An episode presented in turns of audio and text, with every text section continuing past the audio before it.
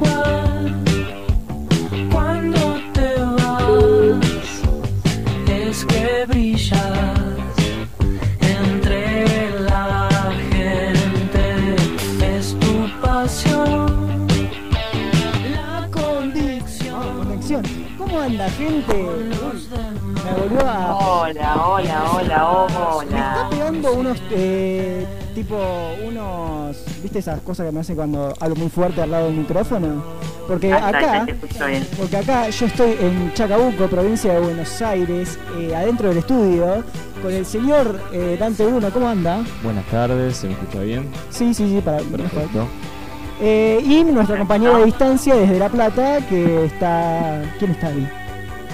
Acá estoy yo, el cupo del Delfina Benete desde la distancia reportándose en esta nueva emisión de Solo sé que no sé nada eh, por Radio Activa 93.1 o por la internet también. O por la internet. Eh, hay mucha gente que nos escucha por internet. No solo por Radio Activa 93.1. Pues Eh, somos nacional. Claro, exactamente. Internacional también, de paso, si querés. Puede Eh, ser, puede bueno, ser. estamos acá y hace un calor que me estoy asfixiando. Acá Eso no, yo estoy bastante bien, la verdad. Sí, bueno, convengamos que vos estás en un cuarto piso y arriba tenés como cuatro pisos más. Ah, puede ser ese factor. Nosotros Puede ser, estamos- puede ser. Nosotros estamos literalmente abajo de un agujero en la capa de ozono, seguramente. Está pegando el calor. Che, bueno, me parece que es momento de anunciarle a nuestra audiencia, quienes nos estén escuchando por Radio Activa y no nos conozcan, que oh, se viene una mala noticia. No sé si una mala noticia. Bad No, news. no es, no es un adiós, sino un hasta luego. Ah, sí, sí, sí. Exacto. Eh, se termina la primera temporada de. Se viene, se viene, se termina la primera temporada de Solo sé que no sé nada. Eh, Con un final abrupto. con un final abrupto. eh, hoy claramente no es, no es el final, sino que hoy es el anteúltimo capítulo, anteúltimo programa de Solo sé que no sé nada. Eh, Y el viernes que viene nos despedimos como se merece. Exacto, el viernes que viene nos vamos a despedir con torta, con facturas. Dante va a traer facturas o no. Yo hago Sí, una torta, ser. me la como acá sola. Claro. Eh, no te- esta vez no tenemos a Delfina que nos traiga torta, porque el cupo femenino, obviamente, tiene que traer torta. Nuestro trabajo, el, claramente. el trabajo, claro. Eh, pero bueno, vamos a despedirnos como se debe el viernes que viene, porque Algo vamos a hacer. eh, volveremos, volveremos para ser mejores. Sí, o sea- esperemos que sí. Si sigue el COVID, vamos a seguir. Claro. Si nosotros en algún momento estamos acá, vamos a transmitir desde algún momento. Somos, somos los únicos que el COVID eh, Nos beneficia. la- la- claro, que continúe el COVID significa la continuación del programa. Claro, es algo que no nos... Pero bueno, eh, hoy tenemos un programón, un programón que, que encima eh, va a partir de la justicia, ¿no? Eh, es algo que, que nos interpela bastante, ¿no? O capaz que no tanto, pero Sí. normalmente... No, Como ciudadanos nos interpela más la injusticia que la justicia, creo. Sí, claro, eso, eso es verdad, eso es verdad. Pero bueno, ¿de qué vamos a estar hablando, Dolphy? Y entre otras cosas, yo en particular voy a estar hablando de algo que a muchos me dirán, ¿qué? ¿What? Eh, algo que se denomina justicia menstrual, que como se denotará, tiene que ver con la menstruación y con la gestión menstrual. Con esa cosa que a, tema que a todos los hombres les incomoda hablar. Cosas que le incomodan pero que tienen que escuchar. Y también Obviamente. mujeres que, eh, que saltan como leche hervida también frente a estos temas. No sé si por, por vergüenza o por bronca. Porque, es Porque mucho salen de su zona de pero, confort. Claro, es un tema, la verdad, que despertó más alarmas las que yo creía que podía llegar a despertar. Incluso eh, hemos tenido a- hoy a la señorita, señora, eh, Yanira La Torre gritando exhaustada a cámara, insultando a personas que promueven la justicia menstrual. Así que me pareció un tema muy interesante, un tema en el que estoy trabajando bastante. eh, así que para Señor- venir a traerlo acá. Y también Señor operador, después cuando hablemos de este tema, ¿me puede poner a Janina La Torre? Porque nunca la escuché decir algo, pero Podría ser, sí. pero quisiera saber qué dice. La verdad Yo me... escuché decir muchas Hoy- veces hoy muchas habló. cosas, pero eh, como puntual frase de ella es concha seca. Seguro, Sí, seguramente, lo dijo. No, no, no, hizo, hoy hizo un par de stories ahí en su country, en bikini. Bueno, después vamos a, ya voy a contar de eso. Bueno. Eh, también voy a estar hablando de algo que está más en auge todavía y mucho más divertido, eh, que es la, el documental de María Marta Belsunce, que quiero suponer que todo el mundo lo vio y si no lo vio no sé qué estás esperando. Pero bueno, vamos a hablar de eso y vamos a hablar también de lo que no muestra el documental y es algo que no queremos escuchar quienes lo vimos y sacamos nuestras conclusiones, pero que parece ser más tirando a la realidad que lo que uno quiere pensar. Así que de eso voy a estar hablando yo, vos, ¿de qué va? Y bueno, yo Ah, voy, a, yo voy a estar hablando de las marchas que se hicieron el 8 de noviembre. Quiero Eh, decir que participé. Ah, participaste en la marcha. Estuve de- presente del acá en La 8N. Plata en la marcha del 8N. Sí, sí. Estabas reivindicando tu, tu libertad, tu libertad de, de manifestarte. Sí, tal cual. Pero sube. Bueno, vamos a estar hablando de eso, cositas que pasaron en Córdoba, cositas que pasaron en Bariloche. eh, pero además voy a estar hablando de algo muy interesante que a simple vista cuando yo voy a decir, eh, vamos a estar hablando de leche vegetal. Pero, pero voy a dejarlo en incógnita hasta que hable. No voy a decir nada más que voy a hablar de leche vegetal. O sea, quédate al otro lado escuchando a ver qué va a decir Nicolás sobre leche vegetal. Acuérdense que yo puedo, acuérdense que yo puedo salir con cualquier cosa, Bueno, así que yo me quedaría solamente para saber para qué lado derivan esos caminos. Exactamente, vamos a estar hablando de leche vegetal. Y de hamburguesas Eh, vegetales, ¿por qué no? Muy También. bien, corta, sí. Simplemente. leche vegetal, loco. Leche vegetal. Y bueno, también, eh, bueno, al- alrededor de toda la justicia, de la injusticia que, que nos arriba en el mundo, tenemos una linda consigna que es ¿cuál fue el tipo el momento de injusticia que viviste que vos decís te marcó? Tipo, ¿qué momento de injusticia te marcó y vos decís no me lo olvido? Tu mayor No, o que te cagaron y que dijiste qué injusta esta miércoles. tal cual, tal cual.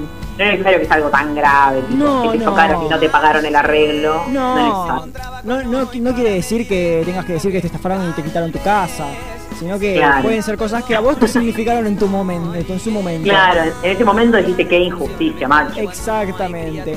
Y Pero mándenla, como no, a 2352 52 30 52 o a arroba solo sé que no sé nada, bajo ND. Vayan a seguirnos, porque además, probablemente cuando se termine el programa, o esperemos que antes de esa fecha, que es el viernes que viene, podamos eh, tirarles una sorpresita ahí, un revival de esos tiempos de podcast. Así que esperemos llegar con los tiempos y si no, será el capítulo que reemplace al del Exacto. último viernes de noviembre. como no vamos a estar, Para no dejarlo como nada. no vamos a estar eh, al aire, vamos a volvernos a poner más con los podcasts. Pero esto no es un adiós, como dije, es un hasta luego, porque después, en otro momento, vamos a volver y vamos a volver más renovados, los tres, Y además, ¿no? no es un adiós porque acá estaremos acompañándolos en Exacto. Radio 93.1 hasta las 18.30 horas, que no se pueden mover de ahí. Se vienen altos temones de canciones también, altas canciones.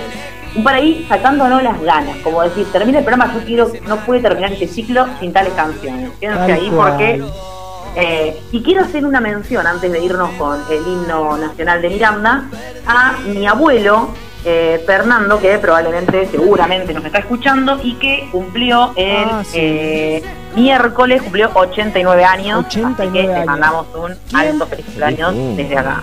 Qué edad, hermano. Qué edad. Así que Encima se eh, mantiene en formol el abuelo.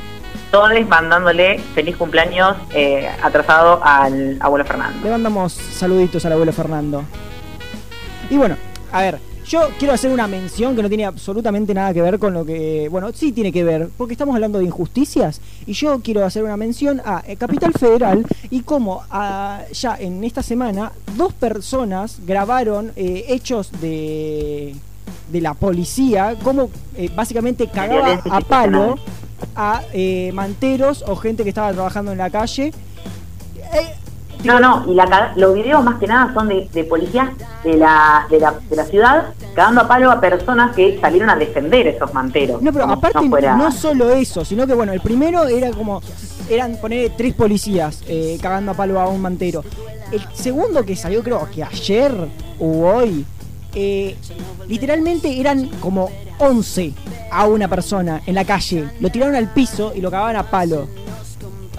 Yo con vistas hacia las elecciones de 2023 eh, recordaría, viste, de falta, pero siempre hay que recordar lo que la reta es lo mismo que Macri y no se coman la cara del pelado lagarto este. Aparte, no, no solo que no lo vean como una versión más moderada que Bullrich, porque literalmente es lo mismo. Iba a activar las mismas fuerzas Hashtag represivas que hace siempre. Porque esto después pasa desapercibido y lo votan ahí queriendo la reta que me puso plantitas y me, y me podó las, las plantitas de los canteros. Esto es injustificable. No lo podés justificar. Así que ahí tenés una injusticia. La violencia institucional debe ser de las cosas más injustas que tenemos en nuestro país. Exactamente. Bueno, eh, nos vamos con una hermosa canción. Una muy bella canción. Que me da un montón de recuerdos encima. Pero bueno, nos vamos con Tu misterioso alien de Miranda. ¿Cómo lo gocé? Lo gocé. Hermoso, eh, justo para escucharlo, 17 horas 16 minutos. Qué mejor esta hora que para escuchar Miranda. Igual Miranda a toda hora puede ser. Claro. Como la gente que está haciendo una pileta en mi patio en este momento, eh, escuchan un montón de Miranda. Y eso me cae, Sí. me cae re bien. Es que Miranda tiene la capacidad de, de interpelar a. Es re a todos. interseccional. Es lo mejor que le pasó al país. Pero bueno, Y- eh, Cosas buenas le han pasado al país, como Miranda, cosas malas le han pasado al, al país, como el coronavirus. Pero, como siempre decimos, esto ya se va a terminar y cuando se termine, ah, te quiero agarrar haciendo fiestas y festejando con tus No amigues. ahora. No ahora, cuando esto termine, aunque de a poco ya estamos saliendo, y qué mejor que esté ahí Living Pub Party para decorar y celebrar tu evento de la mejor manera. Contamos con variedad de puff, mesas ratonas, gazebos, luces guirnaldas y mini puff para los más chiquitos. Todo lo que necesitas para un momento inolvidable. Ya estamos sumando tu reserva por WhatsApp 2352 52 39 17 por Instagram como arroba Living o en Facebook como Living Party Chacabuco. Eh, y como siempre decimos, Living Puff Party creando recuerdos imborrables. Bueno, yo puntualmente me estoy muriendo de calor y tengo ganas de comer algo rico y además tomarme algo fresco.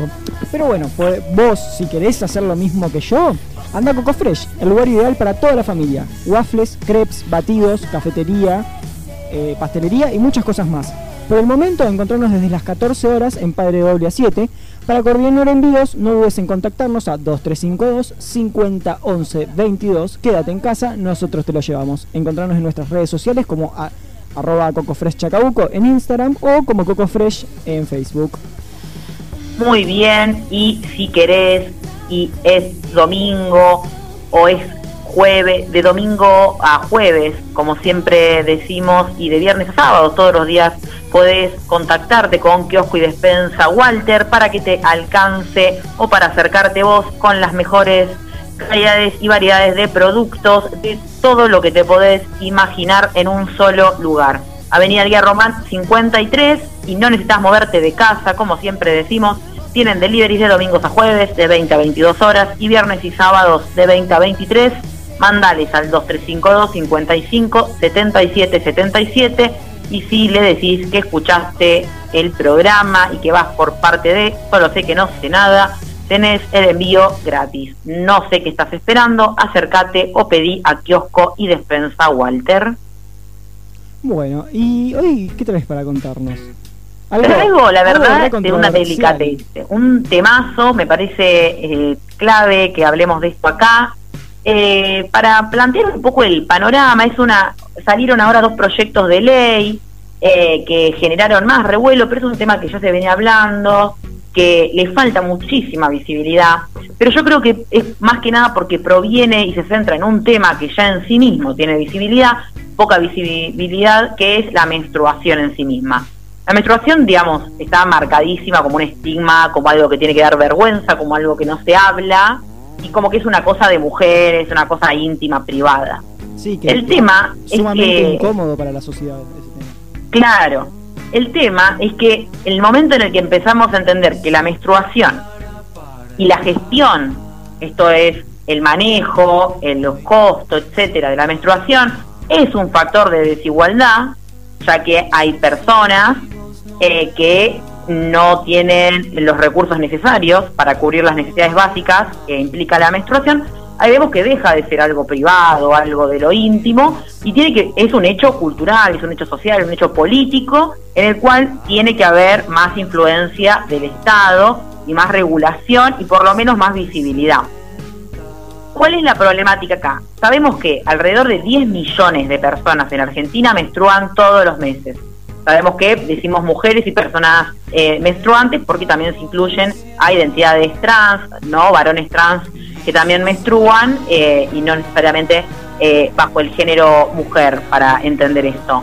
La cuestión es que la carga económica que genera la menstruación es clave para entenderla un factor de desigualdad sabiendo que no es algo optativo, claramente, y que obliga a estas personas a destinar grandes y grandes cantidades de dinero en la compra de insumos que no solo además te lleva, lleva muchas veces a problemáticas de no poder acceder, sino también a problemáticas relacionadas con eh, faltar a, la escuela, eh, a la universidad, a eventos sociales o a... mm, o también lo que tiene que ver con infecciones, o sea, la falta de información, o sea, no solamente es una desigualdad en tanto económica, sino también una desigualdad social y de género, digamos, que perjudica a un sector y no a otros sectores, como siempre.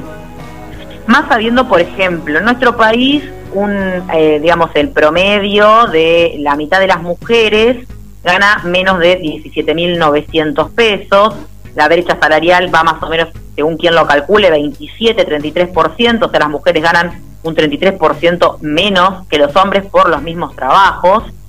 Eh, la menstruación, gestionar la menstruación hoy en día sale aproximadamente entre 3.000 y 3.800, 4.000 pesos argentinos al año, o sea, un 10% de los ingresos anuales, ya que además los productos de higiene menstrual o de gestión menstrual no se entienden como elementos de primera necesidad y tienen eh, un IVA del 21% como los, el resto de los productos, ¿no? Muy pocas marcas y, diversi- y diversificación hay en precios cuidados, muy pocas de verdad, cuatro marcas de tampones y cuatro de toallitas.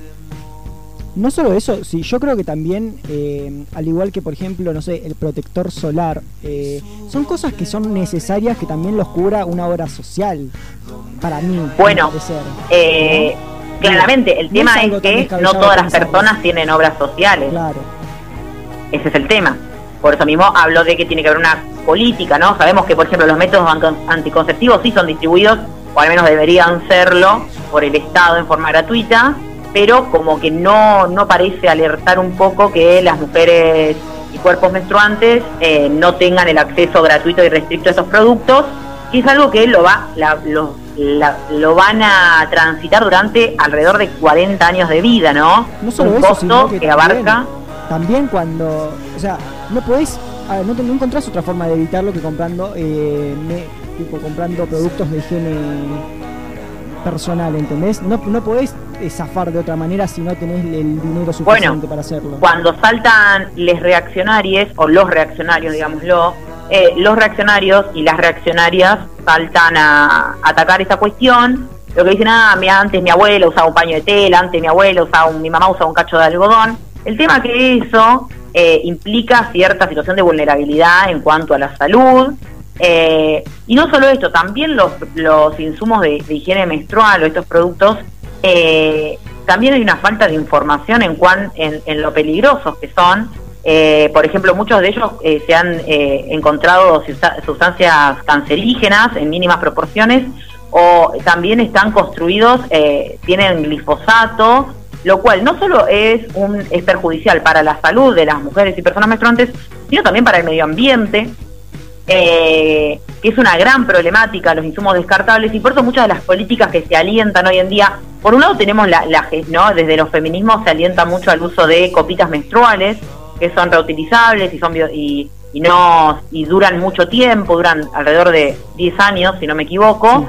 Em, entonces, eh, también busca visibilizar, digamos, la cuestión ambiental y la cuestión de cuidar el propio cuerpo, algo que está invisibilizado sistemáticamente, eh, como todo lo que se esconde atrás de un tabú o de un estigma que no tiene que ser hablado, porque está mal hablar de eso, ¿no? Entonces creo que acá el, feminismo cumple un rol fundamental, como siempre, hablando de las cosas que incomodan y de lo que nadie quiere hablar, eh, más que nada cuando eh, tiene que ver con, con cuerpos o identidades de, de mujeres o, o identidades siempre marginalizadas, digamos.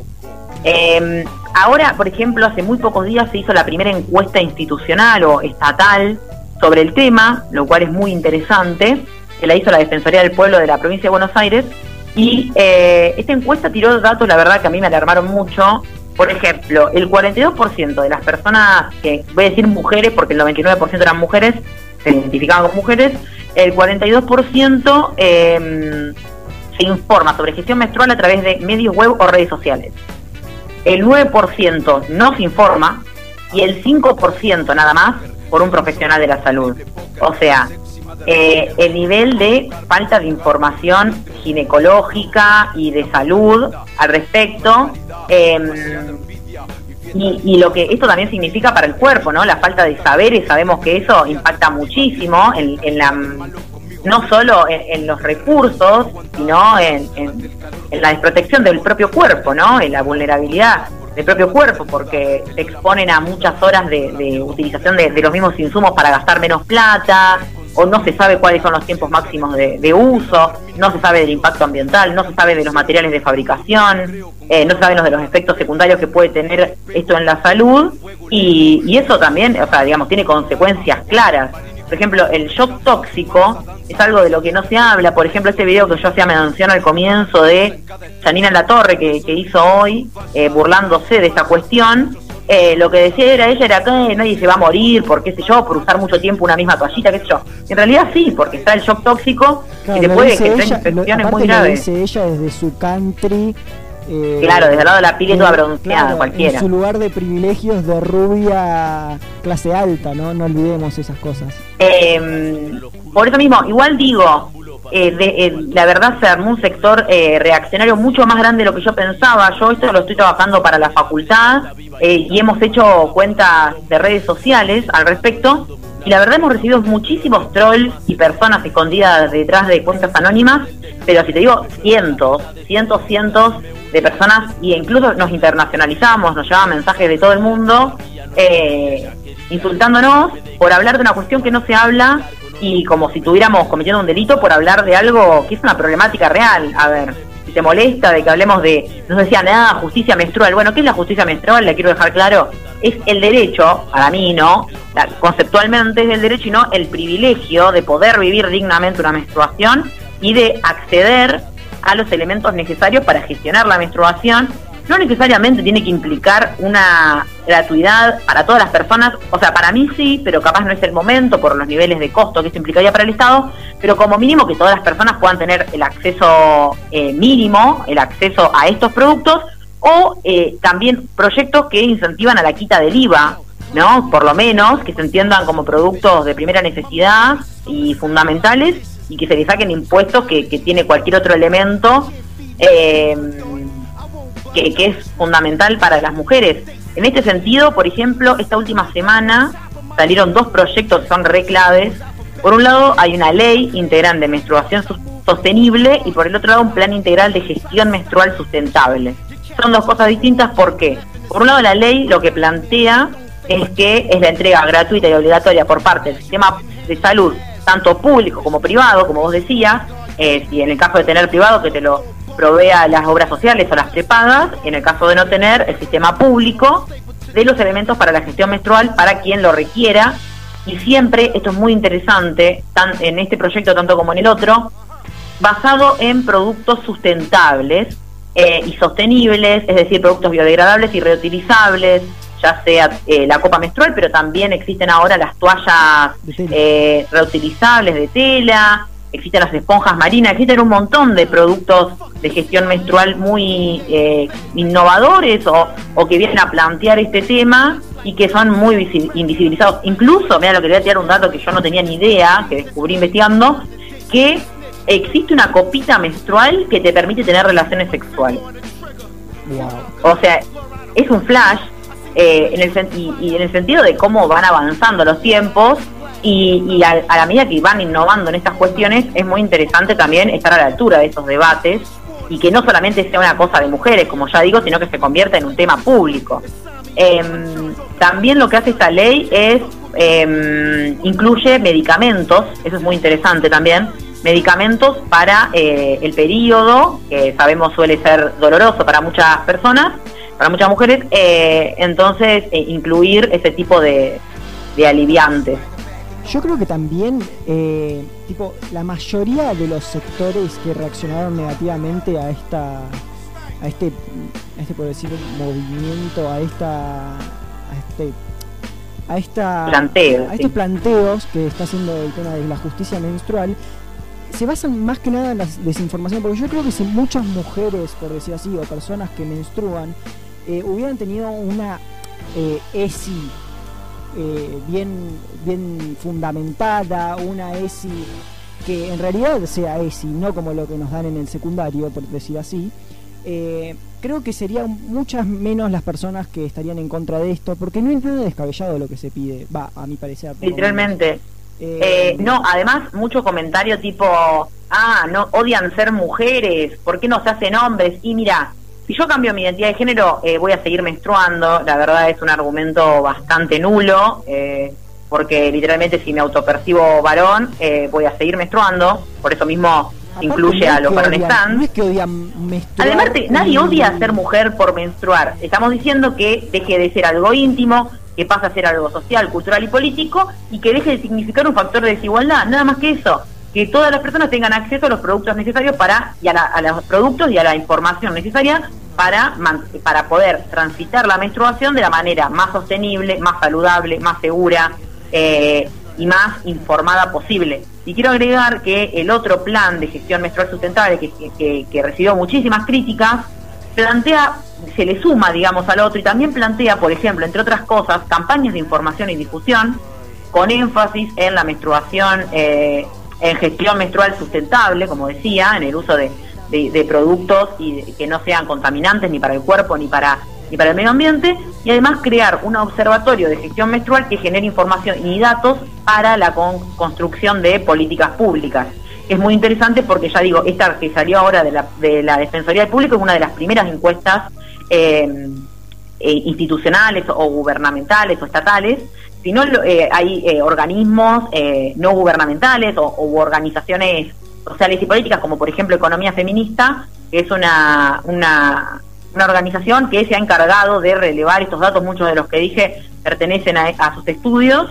eh, porque no hay datos que, que impliquen cuántas veces se falta, que, que, que, digamos, qué tanta implicancia tiene la desigualdad, a cuántas personas involucra. Eh, entonces me parecía muy clave esto del observatorio eh, para poder generar información verídica y, y de parte del Estado para que se haga cargo de una vez por todas de, de las problemáticas.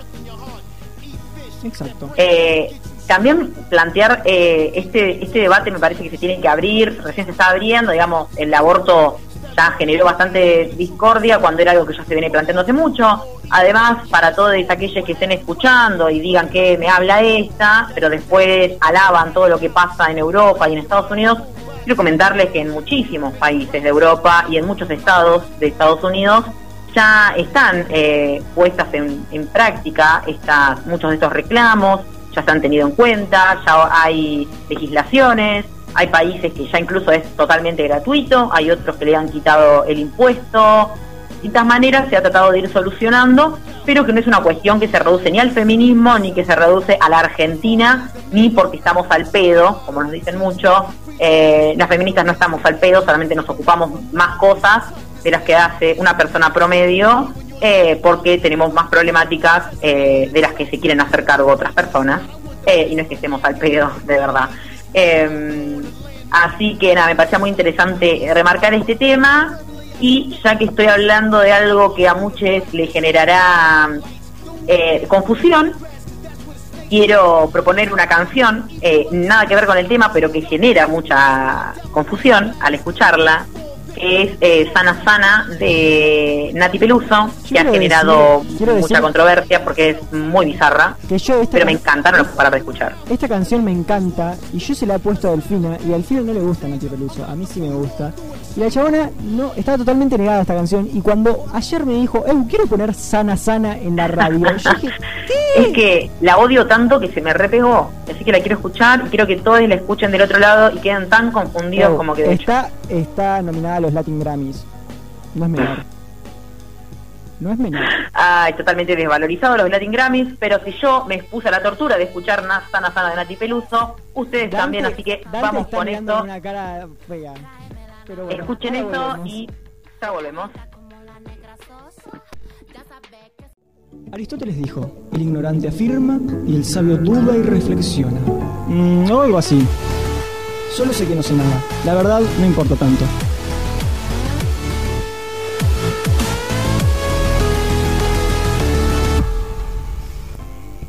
¡Qué temón! Eh, temazo, eh, espero que lo hayan disfrutado, Clitorish. eh, y muy difícil después arrancar después de esa canción. Si me como que te deja en un ambiente medio confuso. Sí, deja la vara Te muy deja- alta además. Nadie puede decir algo más serio que esa Deja canción. la vara altísima, sí, sí, sí. Y yo lo que vengo a Está hablar... bueno porque después de esa canción puedes poner cualquiera. Literalmente. Eh, bueno. ¿Quién nos auspicia este, este lindo bloque? Julián Estefano Automotores. Trabajamos con variedad de autos usados o cero kilómetros. Financiación directa de fábrica, permutas y consignaciones. Créditos a sola firma. Puedes encontrarnos en la Avenida La Madrid de lunes a viernes de 9 a 12 horas y de 15 a 20 horas. Los sábados de 9 a 13 horas. Puedes comunicarte con nosotros al 2352 428607 o a estefanoautos.yahoo.com.ar Estefanoautos, seriedad y confianza. Como no, también nos acompaña Cauda Semillas. Proveemos semillas de alta calidad, tanto sanitaria como genéticamente, apostando al desarrollo de una agronomía sustentable. Seguimos en nuestra fanpage, Twitter e Instagram como Cauda Semillas. Cauda Semillas, buenas prácticas de agricultura. Y bueno, eh, el último mm, sponsor de este bloque es RS Arquitectura, Diseño, Dirección y Construcción de Obras. Realización de planos municipales. Encontramos en Almirante Brown 122, de lunes a viernes de 8.30 a 12 horas y de 15.30 a 19 horas. O contáctate con nosotros a 2352 506505. Yo, Muy bien. yo ¿Qué tenés para contarme? Vengo a decir muchas cosas. Eh, parece que. Nada. eh, lo más divertido y a la vez terrorífico de este año no, el- no fue el COVID. Fueron las, man- las marchas anti todo que hubo durante todas las fechas patrias. Y las La derecha. No solo las fechas patrias, sino que ahora se convirtieron en cualquier fecha. Tipo, tipo le ponen di- 8N. ¿Y qué es el 8N? Es la, es la derecha, nada más. O sea, ponen, o sea, básicamente, eh, nada, se apoderan de todo, se apoderan de todo, como siempre. Yo lo que Pero- no entiendo es por qué, eh, cómo ponerle ese, esa ímpetu de fecha. Claro, es como, El wow, 8N. el 8N nos Bueno, movilizamos todos, son ya 50 está, personas, ya. hermano, en todo el país. Sí, es como, uy, el 8N y el 10 de no sé qué y el 4A y... Tal cual. Pero bueno, todas sus versiones fueron con tópico diferente. Eh, pero tienen un punto en común que yo lo encuentro, que es una mística demen- demencial clase mediera importantísima, importantísima. Esta vez no fue la excepción.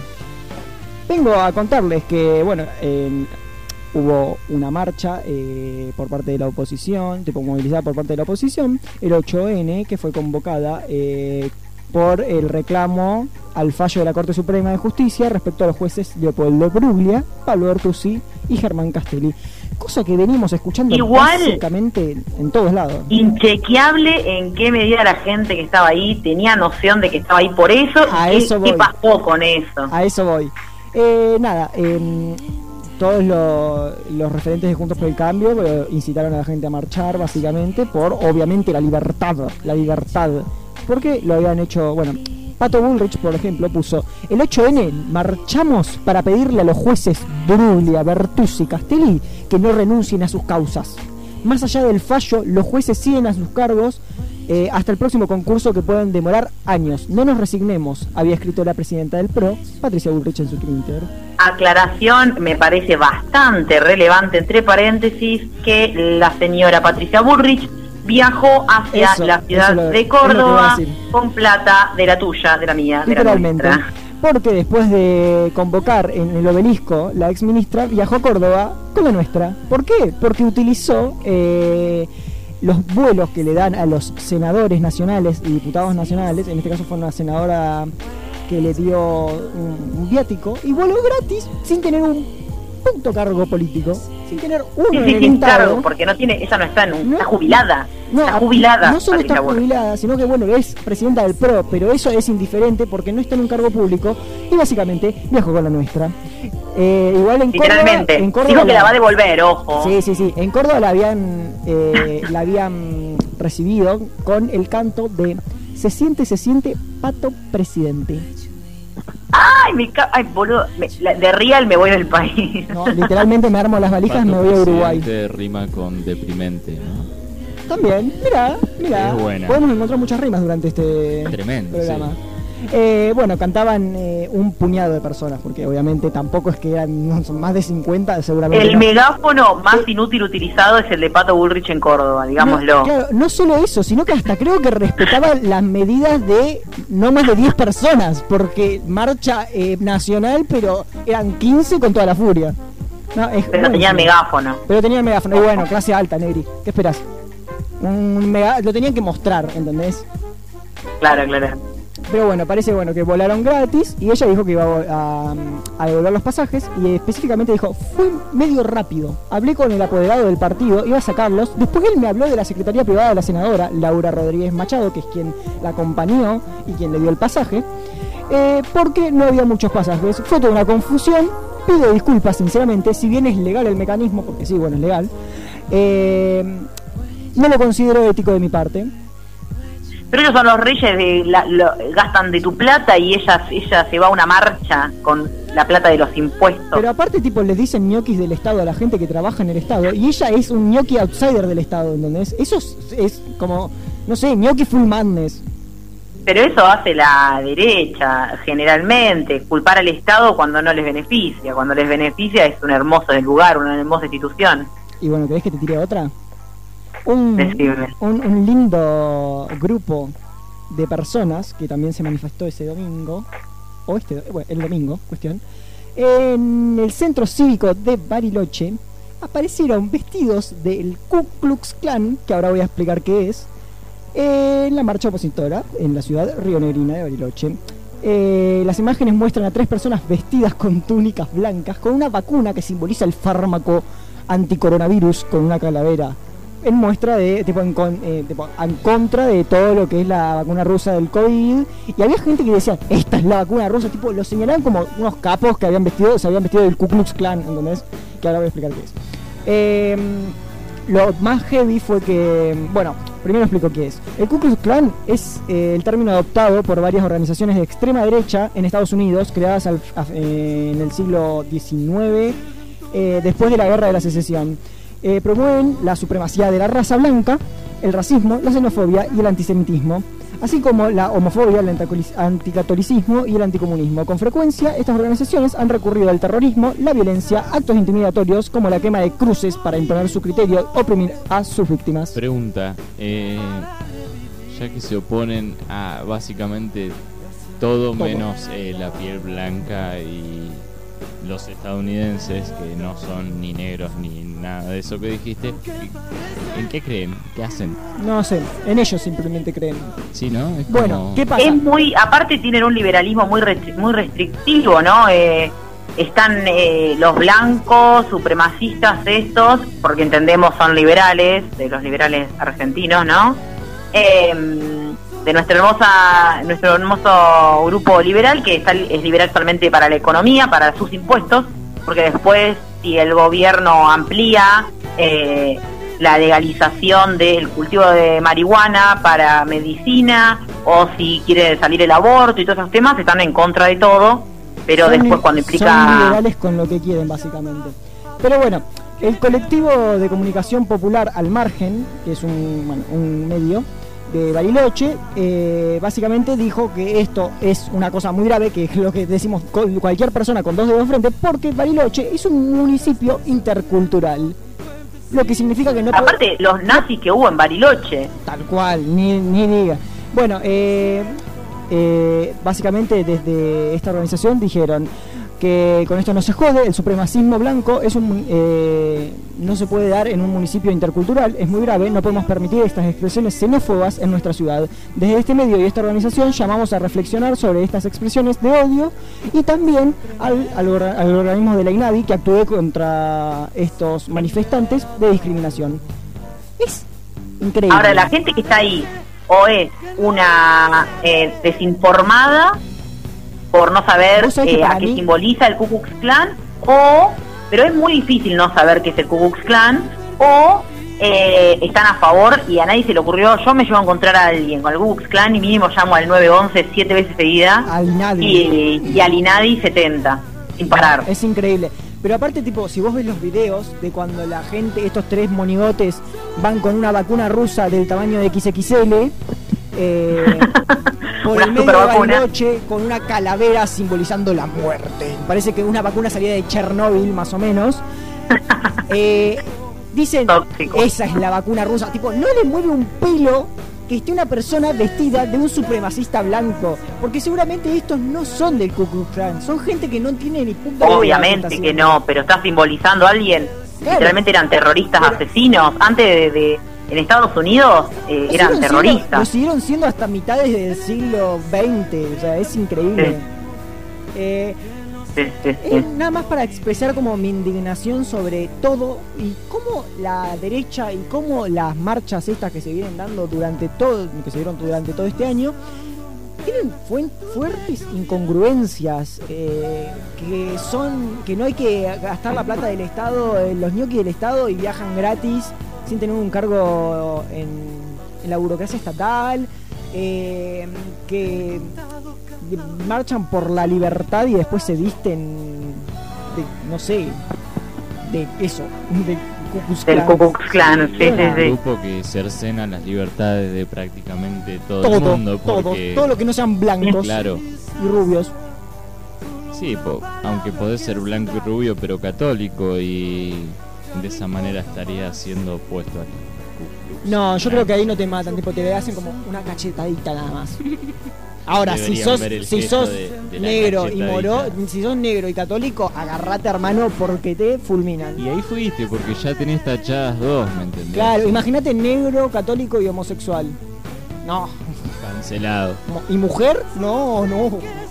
No, ¿qué es una mujer? No, no, no, no. no. Fuera, fuera. Ahí sí, sí, en- en tipo te exponen en la plaza del pueblo. Qué miedo, qué miedo porque después en esas marchas también se juntan personas que literalmente se llaman varones patriarcales.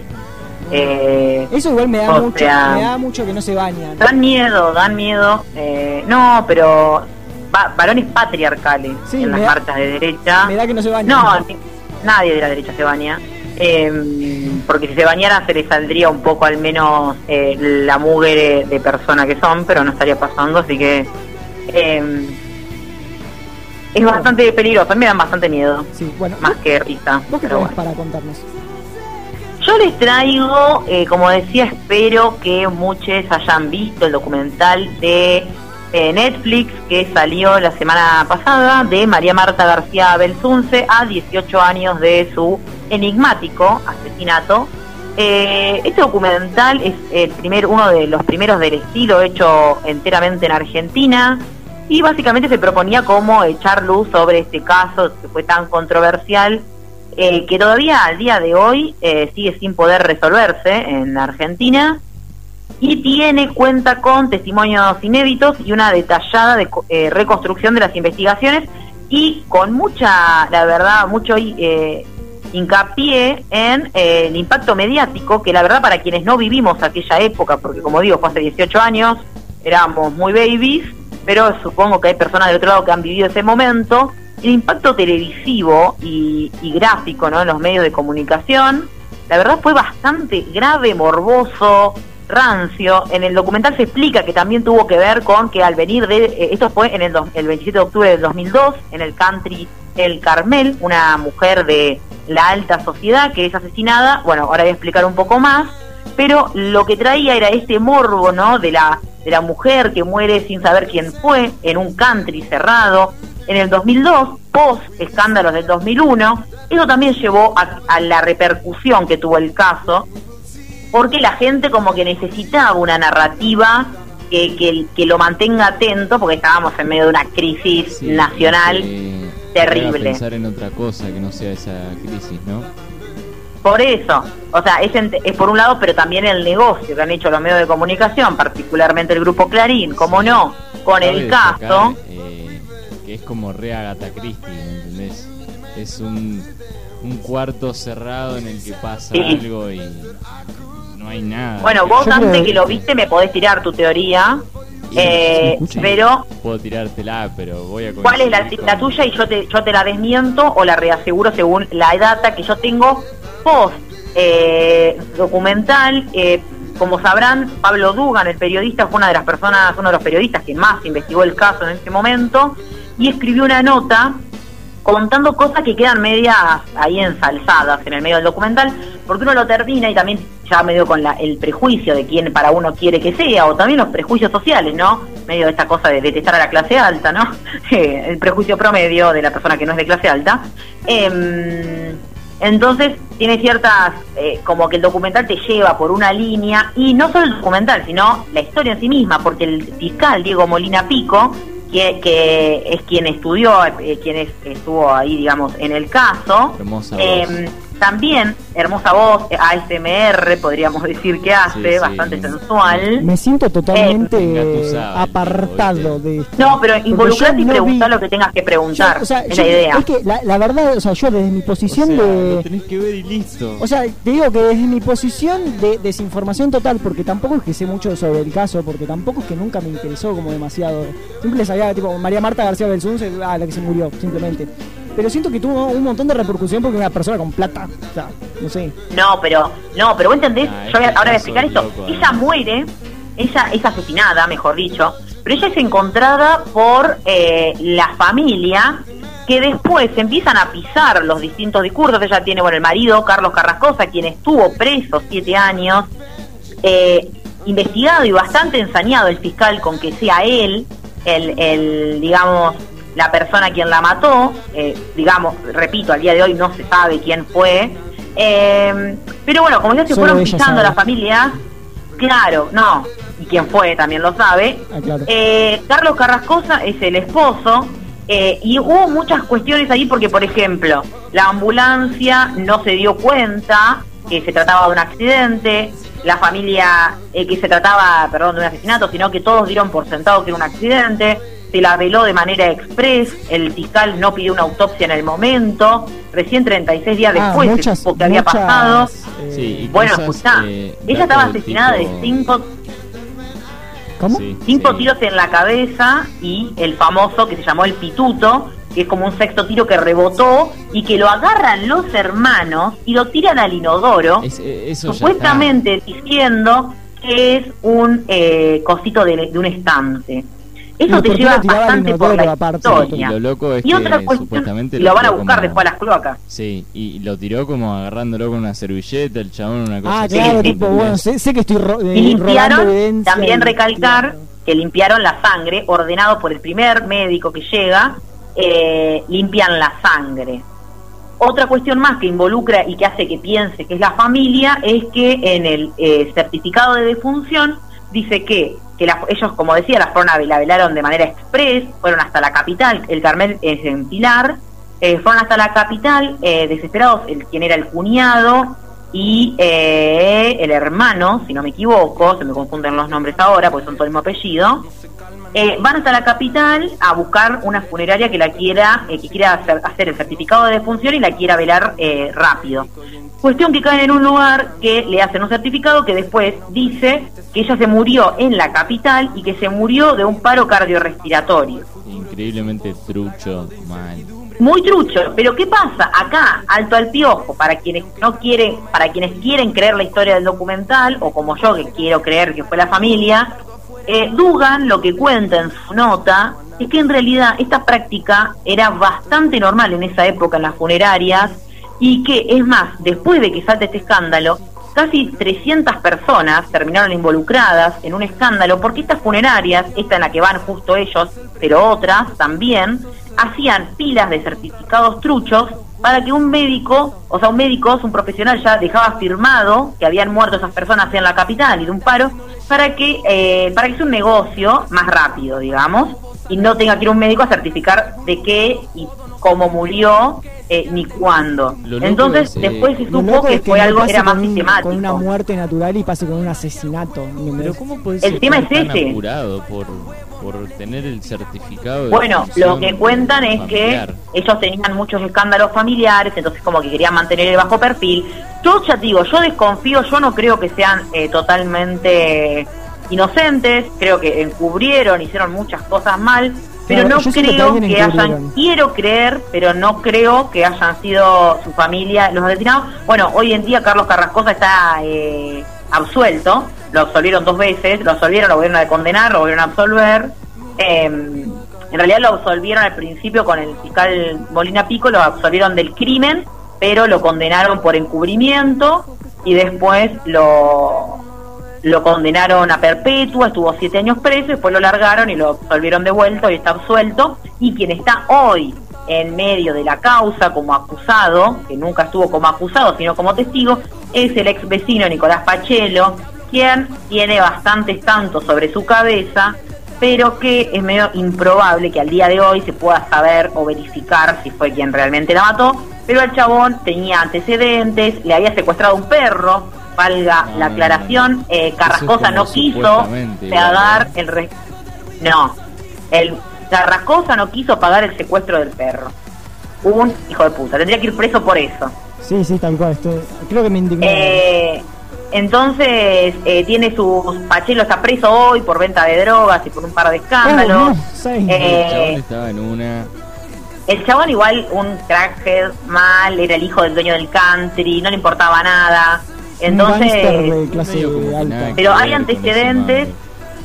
sí, pero hay antecedentes de él, de, de, de pericias psicológicas en las que decían que era un sujeto peligroso. Y es más, María Marta había dicho a una amiga que como que le daba miedo.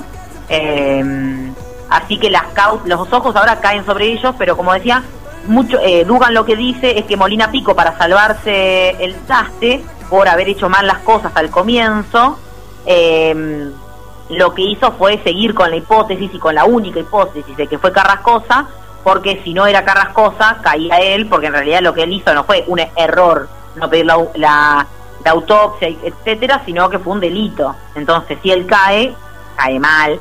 Y hay otras cuestiones más, busquen la nota en Infobae eh, de Dugan, es muy interesante y saca bastantes cuestiones a la luz que no se muestran en el documental. Igual el documental es buenísimo, la verdad, una docuserie buenarda, de verdad. Yo te digo, siento que este mm, este homicidio de esta señora, que tipo que es todo un misterio, está, está cobrando más relevancia ahora. No, pero nosotros porque nacimos en esta época, No, pero no, no, quienes, quienes vivieron en ese momento eh, fue un Pero show, siento que ahora lo- una claro, un pero real. Siento como que ahora se volvió de alguna manera, los se Y están sí. sacando los muertos de dentro de la tierra, literalmente.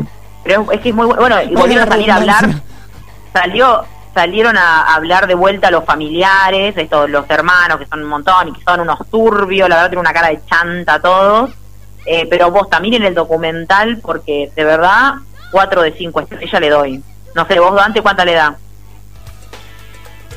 Qué temor. Y yo le doy un par de estrellas, la verdad. O sea, como documental me gustó, sí, está bueno.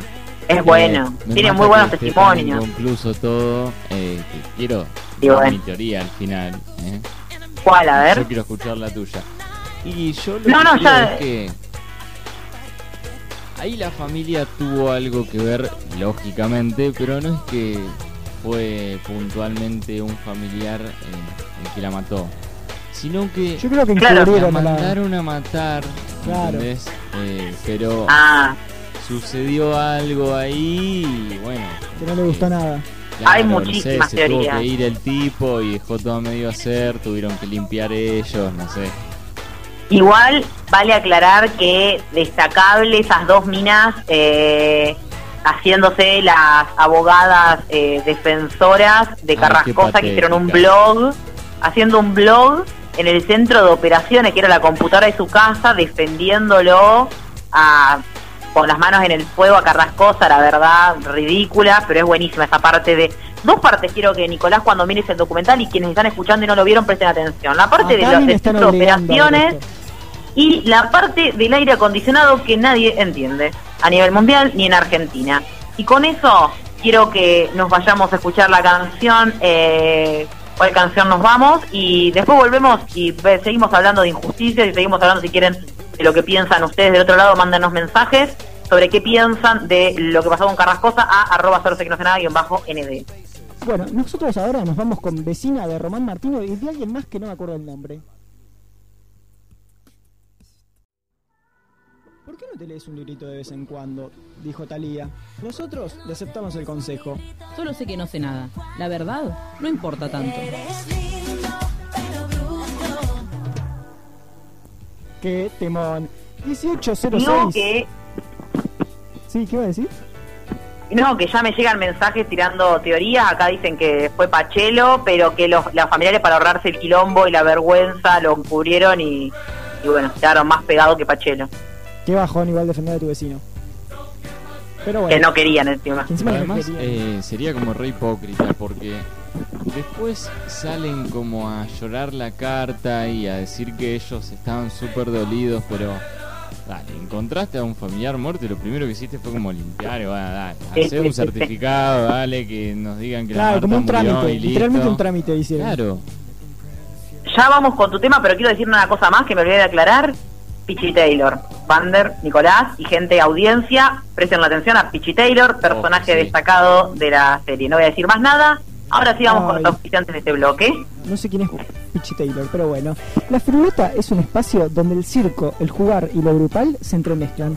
El cuerpo empieza a animarse, a soltarse y a descubrir nuevas posibilidades. No se trata solo de adquirir técnicas circenses, sino también de poder em- expresarse y empoderarse a través de ellas. Hoy nos atraviesa esta pandemia y estamos moviéndonos desde adentro hacia afuera.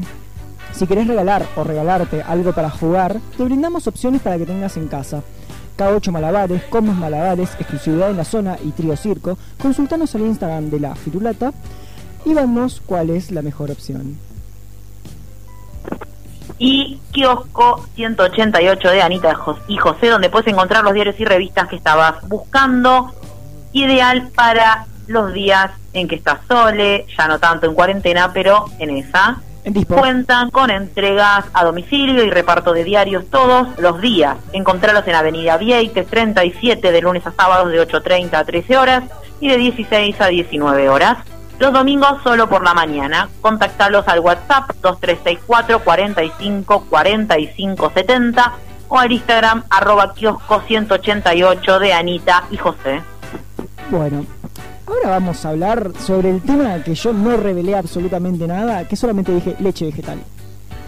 Digamos que hace unos días me llegó una noticia, arre, me llegó, eh, del primer mundo, así es, donde todos viven felices, donde todo está bien, no hay pobreza, no hay inseguridad, pero spoiler alert, tampoco hay leches vegetales. Y dirán, ¿qué? Y bueno, yo te voy a decir que es que se estuvo debatiendo, igual ya hace bastante bien esta movida, que mm, si se pueden llamar leches o derivados de animal eh, como crema, hamburguesa, etcétera, a los productos plant-based. Eh, pero bueno, básicamente eh, es una boludez a gran escala, pero si miramos detalladamente encontramos muchas cosas interesantes. Básicamente, eh, em, la Unión Europea, el Parlamento Europeo, el Gran Parlamento Europeo, eh, estuvo tratando, a ver, bueno, es igual, en 2017 empezó a plantearse a ver si las leches vegetales se podían llamar leches vegetales o eh, si no, o, si estaba mal dicho o si se prohibía. ¿Qué pasa? Se prohibió exactamente esto de que las leches vegetales no se llamen leches vegetales, sino que se llamen tipo, eh, creo que era algo de, eh, si no me equivoco, alimento vegetal o, bueno, Fátima me va a saber decir, ¿no? Pero bueno, eh, básicamente, nada, eh, estos días se estuvo tratando eh, lo mismo, pero con las carnes vegetales. O sea, la hamburguesa, el bistec, como le dicen allá, eh, el- la salchicha, por ejemplo. A ver si se podía decir así. ¿Pero por qué? Porque el lobby de la carne, o sea, lo- las empresas multinacionales, lo- las corporaciones eh, agropecuarias, básicamente, no le tienen miedo a esto. Es un avance que en Europa está pasando un montón de que la gente está dejando de consumir carnes. Obviamente estas empresas ganan millones de millones, no es solamente no es que tipo le están sacando literalmente el laburo, no, no, no, ganan mucha guita, no olvidemos eso. Eh, pero bueno, ¿cómo, ¿cómo se justifican? Tipo diciendo, no, no ves que, que, la, que la carne, la carne, la carne. Ellos dicen que la- los consumidores, cuando leen hamburguesa vegana o hamburguesa vegetal, esta gente piensa que se va a equivocar el consumidor y va a comprar una hamburguesa vegetal pensando que eh, básicamente va a comer carne y no lo va a comer. Y también dicen que si un producto no contiene carne no puede llamarse ni O sea, ni si no entiendo mal, es que ellos no quieren que se les diga leche o carne a los insumos vegetales, sino que se les cual. ponga otro nombre, o sea, sacarle el nombre eh, que solían tener y que se que, que tengan un nombre nuevo, por ejemplo, en vez de ser leche vegetal, sea pindonga. Bueno, a esto voy. ¿Qué pasa? Eh, hasta la RAE quiero decir que acepta que leche, la leche, o sea, vos pones leche y te aparece eh, producto, te puede aparecer tipo de, de la vaca, básicamente, o de semillas como eh, almendra, nuez, avena, etcétera, ¿no? Que se pueden hacer leches vegetales y un montón de cosas que son mucho menos dañinas para el medio ambiente, digo, de paso, ¿no? Eh, esto, esta gente dice como que no se puede llamar eh, hamburguesa, salchicha, bistec, eh, filete a nada que, no te- contenga carne y en su reemplazo quieren que la hamburguesa vegetal pase a ser un, llamada disco vegetal y la salchicha vegana o vegetariana que se llame tubo vegetal. Tengo unas ganas ¿Puedo de destacar tubo igualmente el nivel de problema del primer mundo? O sea, acá debatimos eh, eh, quién va a comer mañana, si hay IFE 4, el cual no va a haber, eh, si se va a aumentar la tarjeta alimentar o no, si va a haber menos pobreza, la pobreza llega al 40%, y en, en Europa están discutiendo si le dicen tubo vegetal o salchicha vegetal. Pero Está bueno. buena la discusión, me gusta la profundidad. Yo quiero, quiero, tipo, como apreciaciones personales, es que aunque vos no le pongas en la cajita que diga hamburguesa vegetal, que en realidad es más que nada una estrategia de marketing para que no se utilice la palabra hamburguesa y confunda más a la gente que está consumiendo o comprando las cosas que, que tiene. Es como una manera de bloquear a la industria de, de mm, productos en base- eh, de base vegetal, intentando que no utilicen esos nombres por decir un, por un co- copyright, por decir así, ¿no? La gente le va a decir hamburguesa vegetal y le va a decir salchicha vegetal. No lo va a cambiar. en Ellos quieren los derechos no- sobre la palabra hamburguesa como si lo hubieran inventado ellos, No ¿viste? solo eso, sino que El ver, lobby de la si carne. te pones en el lenguaje y la lengua, vos, o sea, nosotros el lenguaje muta totalmente todo el tiempo, no vas a cambiar, o sea, si, si- las cosas cambian, ¿entendés? Antes no, capaz que, ah, no sé, en el siglo pasado no se decía hamburguesa vegetal, porque no existía, porque cómo no vas a comer carne, ¿entendés? Pero las cosas cambian, hermano, adáptense. Bueno, la dieta a base vegetal está aumentando en Europa a medida mm, tipo de que hay muchas más eh, reemplazantes veganos y vegetarianos. En, por ejemplo, en el Reino Unido, un tercio de las personas han reducido o eliminado por completo el consumo de carne, según estudios realizados en 2018. Esto es extensible al resto de países que refleja la- eh, un mayor interés hacia la alternativa de la carne. Eh, bueno, como dije, eh, estos pro- los productos lácteos, en este caso, porque no solo es leche, sino que se prohíbe decir queso, manteca, crema, básicamente todo, porque no le, tipo, no, ellos quieren los derechos de autor sobre, sobre básicamente todo. O sea, el lobby de la carne se juntó y presentó un proyecto en el que decía queremos que se deje de usar la palabra. O sea, realmente hicieron eso. Básicamente. Me parece exagerado, pero a la vez como que entiendo que, bueno, la, la manteca es manteca. Y se hace así y es esto. Igual, ponele, no es en el caso Y de- pero ellos no tienen los derechos sobre la palabra. no tienen los derechos No, sobre bueno, la palabra. si, porque bueno, si no, una si empresa, le querés una empresa a debería decirle tener. escalera a una silla, decíselo, pero así. Pero eso, te- ay Dios, eh, Sí, acá, no. acá, acá. No nos entendemos. Acá, acá va a haber Está un bien el debate. debate, está bien el debate. Mira, o sea, abramos debate. como para, Yo, para que- yo te para doy, discutir un te doy mi punto de vista. No le estás diciendo eh, mesa a una escalera, porque básicamente es ¿Vos tenés una cosa que está, una cosa que está eh, suplantando a otra de una manera que se puede comer para una persona vegana o vegetariana. Sí, ese punto lo entiendo y entiendo que quizá Es tiene sentido que, bueno, queso vegano, sí, se asemeja a lo que sería un queso y está A hecho Fátima no le de, gusta esto. de vegetales, ¿no? Eh, bueno, eh, Entiendo ese punto, pero el queso es queso porque es el queso. pero nadie le está diciendo al queso de vaca que no se llame queso.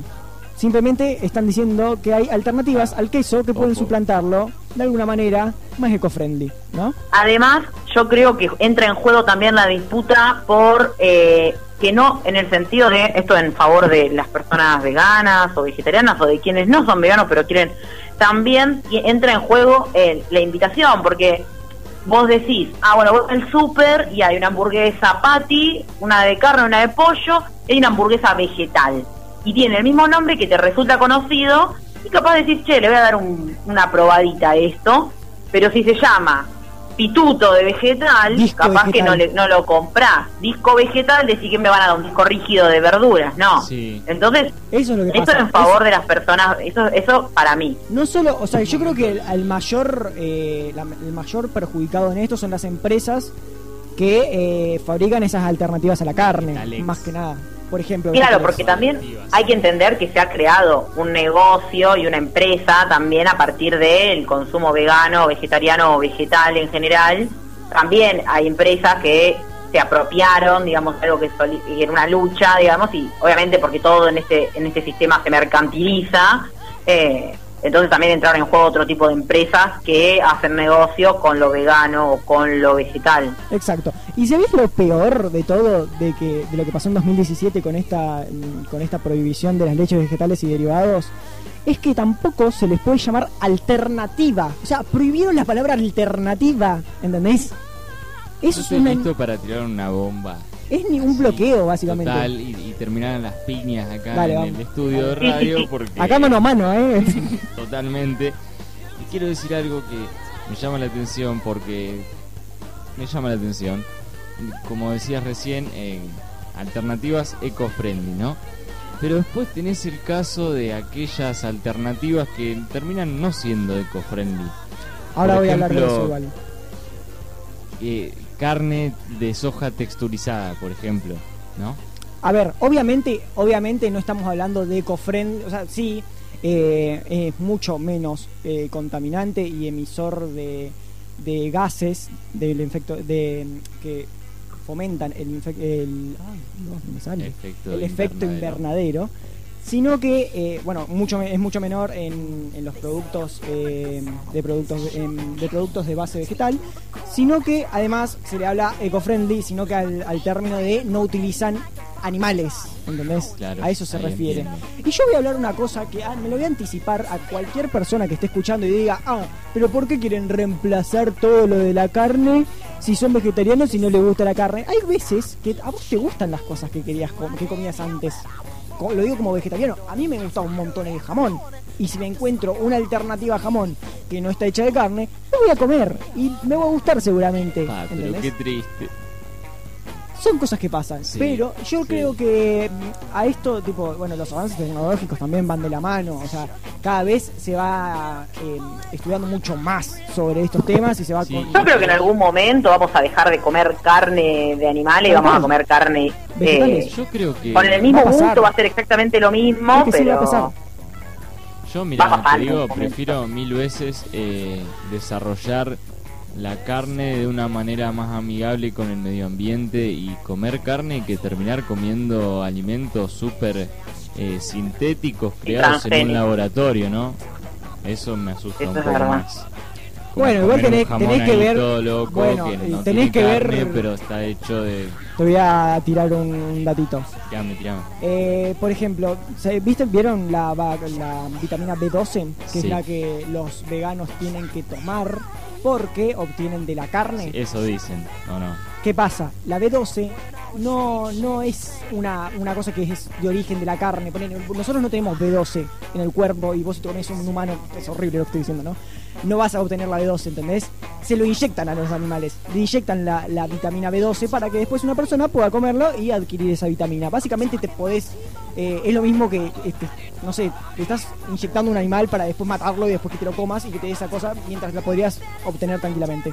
¿Entendés? O sea, no hay co y, y ni hablar de lo de los que nada en este mundo ahora es natural, ¿entendés? Está todo modificado. Nada es natural Nada. desde que el hombre comenzó a Tal- no, bueno, modificar todo, pero... pero a- hablando más que nada de- del tema de, de los insumos o de la carne, nada es natural, nada, ¿entendés? Porque a los animales lo- los engordan de una manera que crecen más rápido para después generar más carne y después eh, venderlos más rápido y así generar y generar y generar.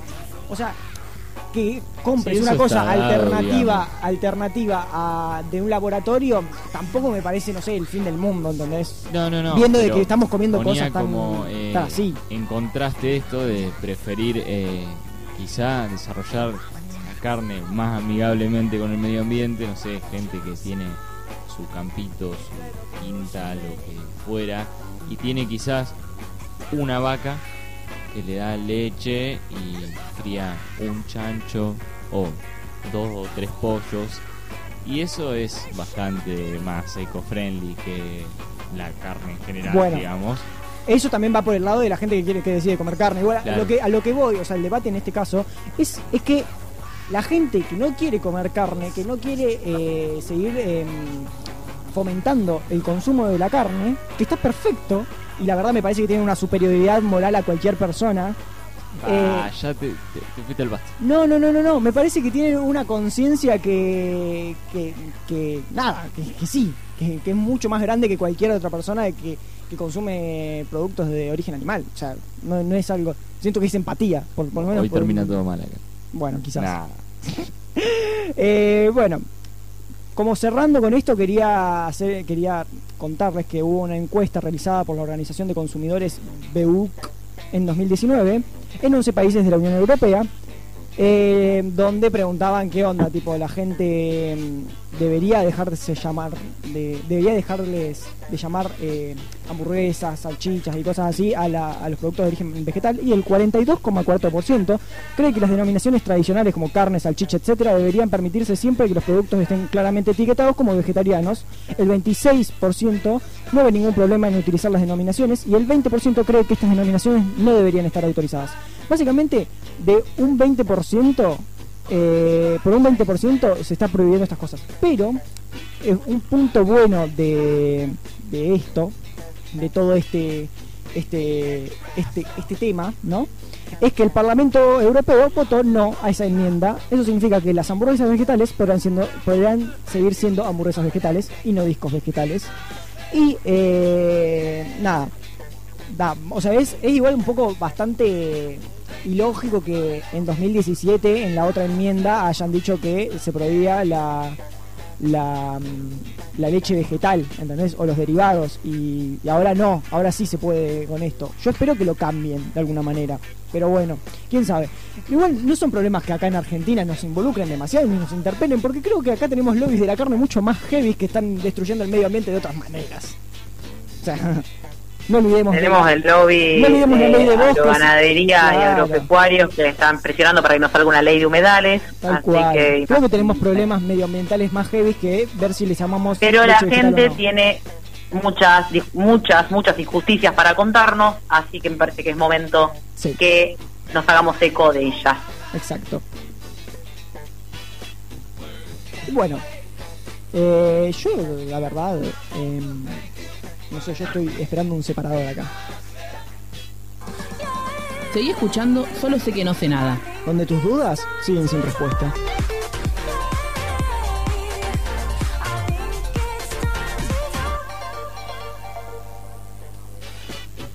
Qué profesionales que somos. Sí, la verdad la profesionalidad por, lo, por lo menos rebalsa. Te digo, te digo que me vas a tener de nuevo Siempre, que contar siempre. vos qué son las injusticias de la gente. Eh, porque Eh, yo no sí, tengo decime celular. brevemente la tuya. Yo tengo una que le vengo guardando y voy a tirar una bomba ahora. Del 2004 es. 6.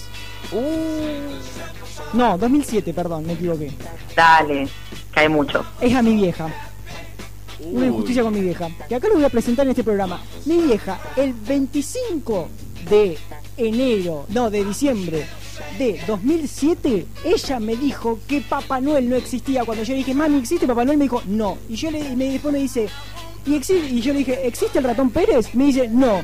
Y los Reyes Magos tampoco. Básicamente, me, Todas las ilusiones de me un niño sacó todas las ilusiones teniendo 7 años, ¿entendés? Yo desde los 7 No años... me enteré a los tres. Mirá, así un chico No seas crece más trolo. fuerte. Pero Sin farsas. Se hace hombre más por un, temprano. lado, por un lado le agradezco esto de, bueno, por lo menos me abrió los ojos y veía a todos los que tenía nenes. poca plata Pero y... no, que No, injusticia, de, no, injusticia eso. de decirle eso a, lo- a las niñas tan no chiquitas. les digan eso a los niños tan chiquitos, no es necesidad. Que sigan creyendo en lo Es que verdad. pueden hasta que después se den cuenta que el mundo es una mierda.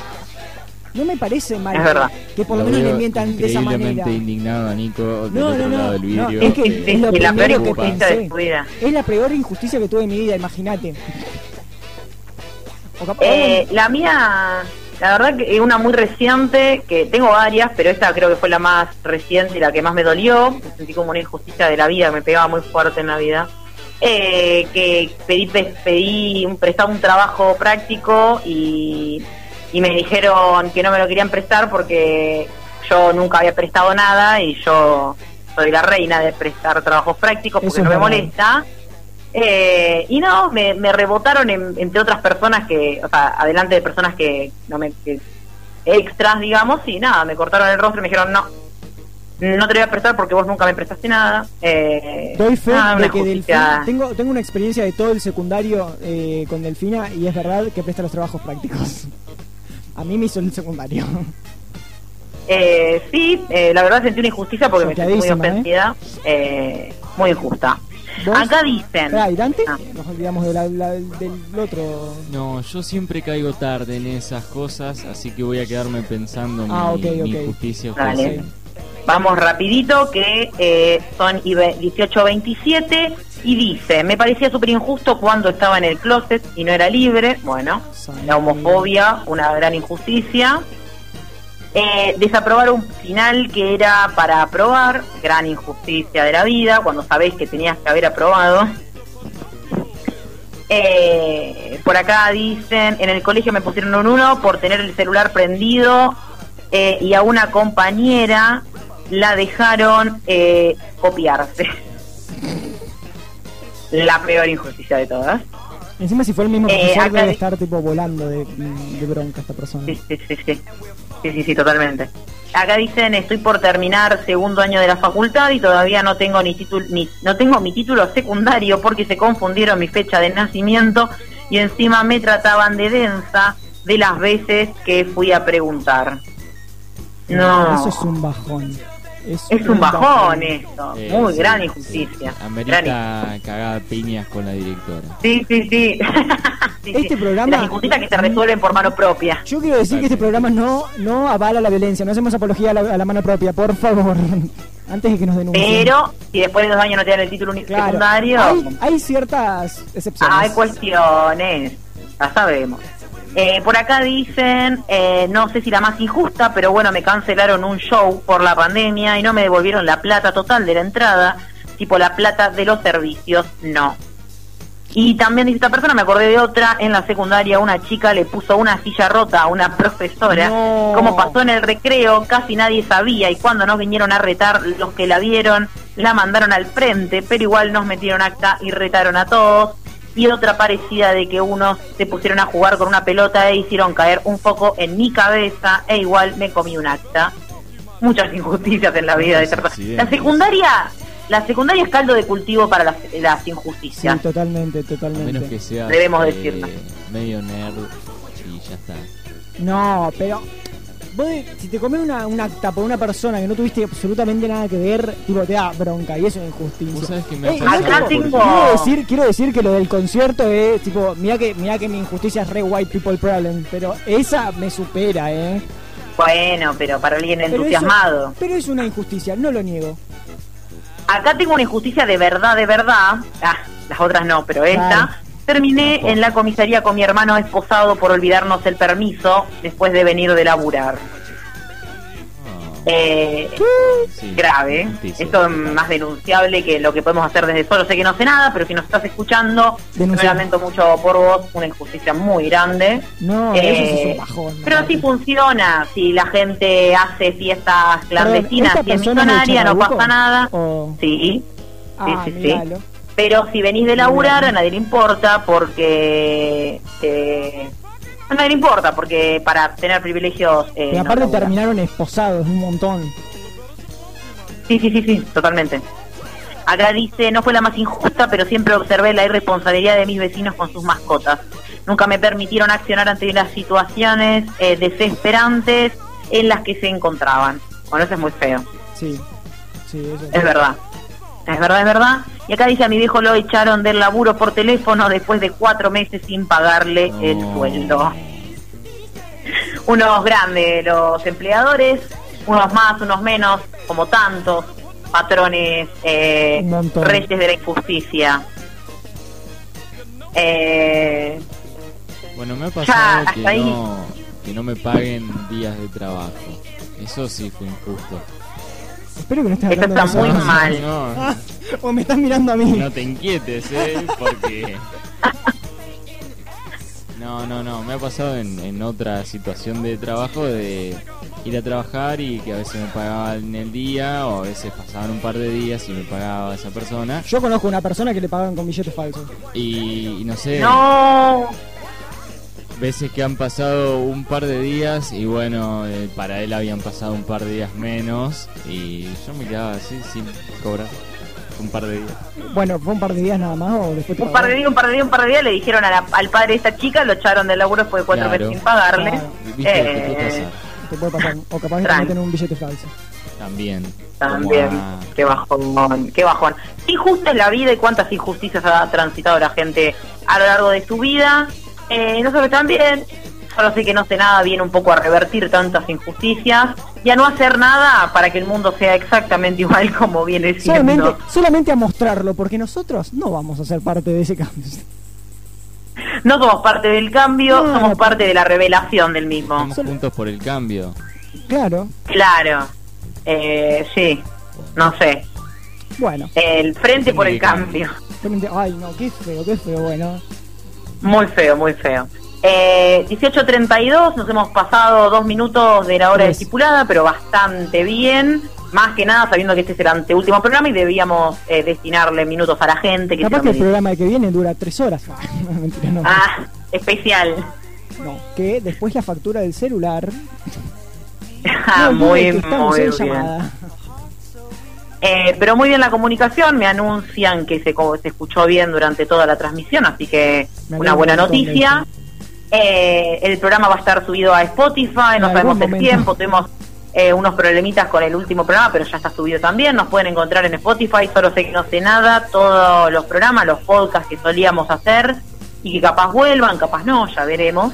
Eh, así que nada, hasta aquí hemos llegado en el día de hoy eh, por Radioactiva 93.1 y yo me despido de, por de aquí, desde la ciudad de La Plata. eh, y creo que nos vamos con una canción eh, No sé, no sabemos elegida por Dante. Elegida por mí, sí, nos vamos con El Enfant Samba de Cortex. Bueno, nos escuchamos la semana que viene en el último episodio de Solo No se lo pueden perder. Adiós.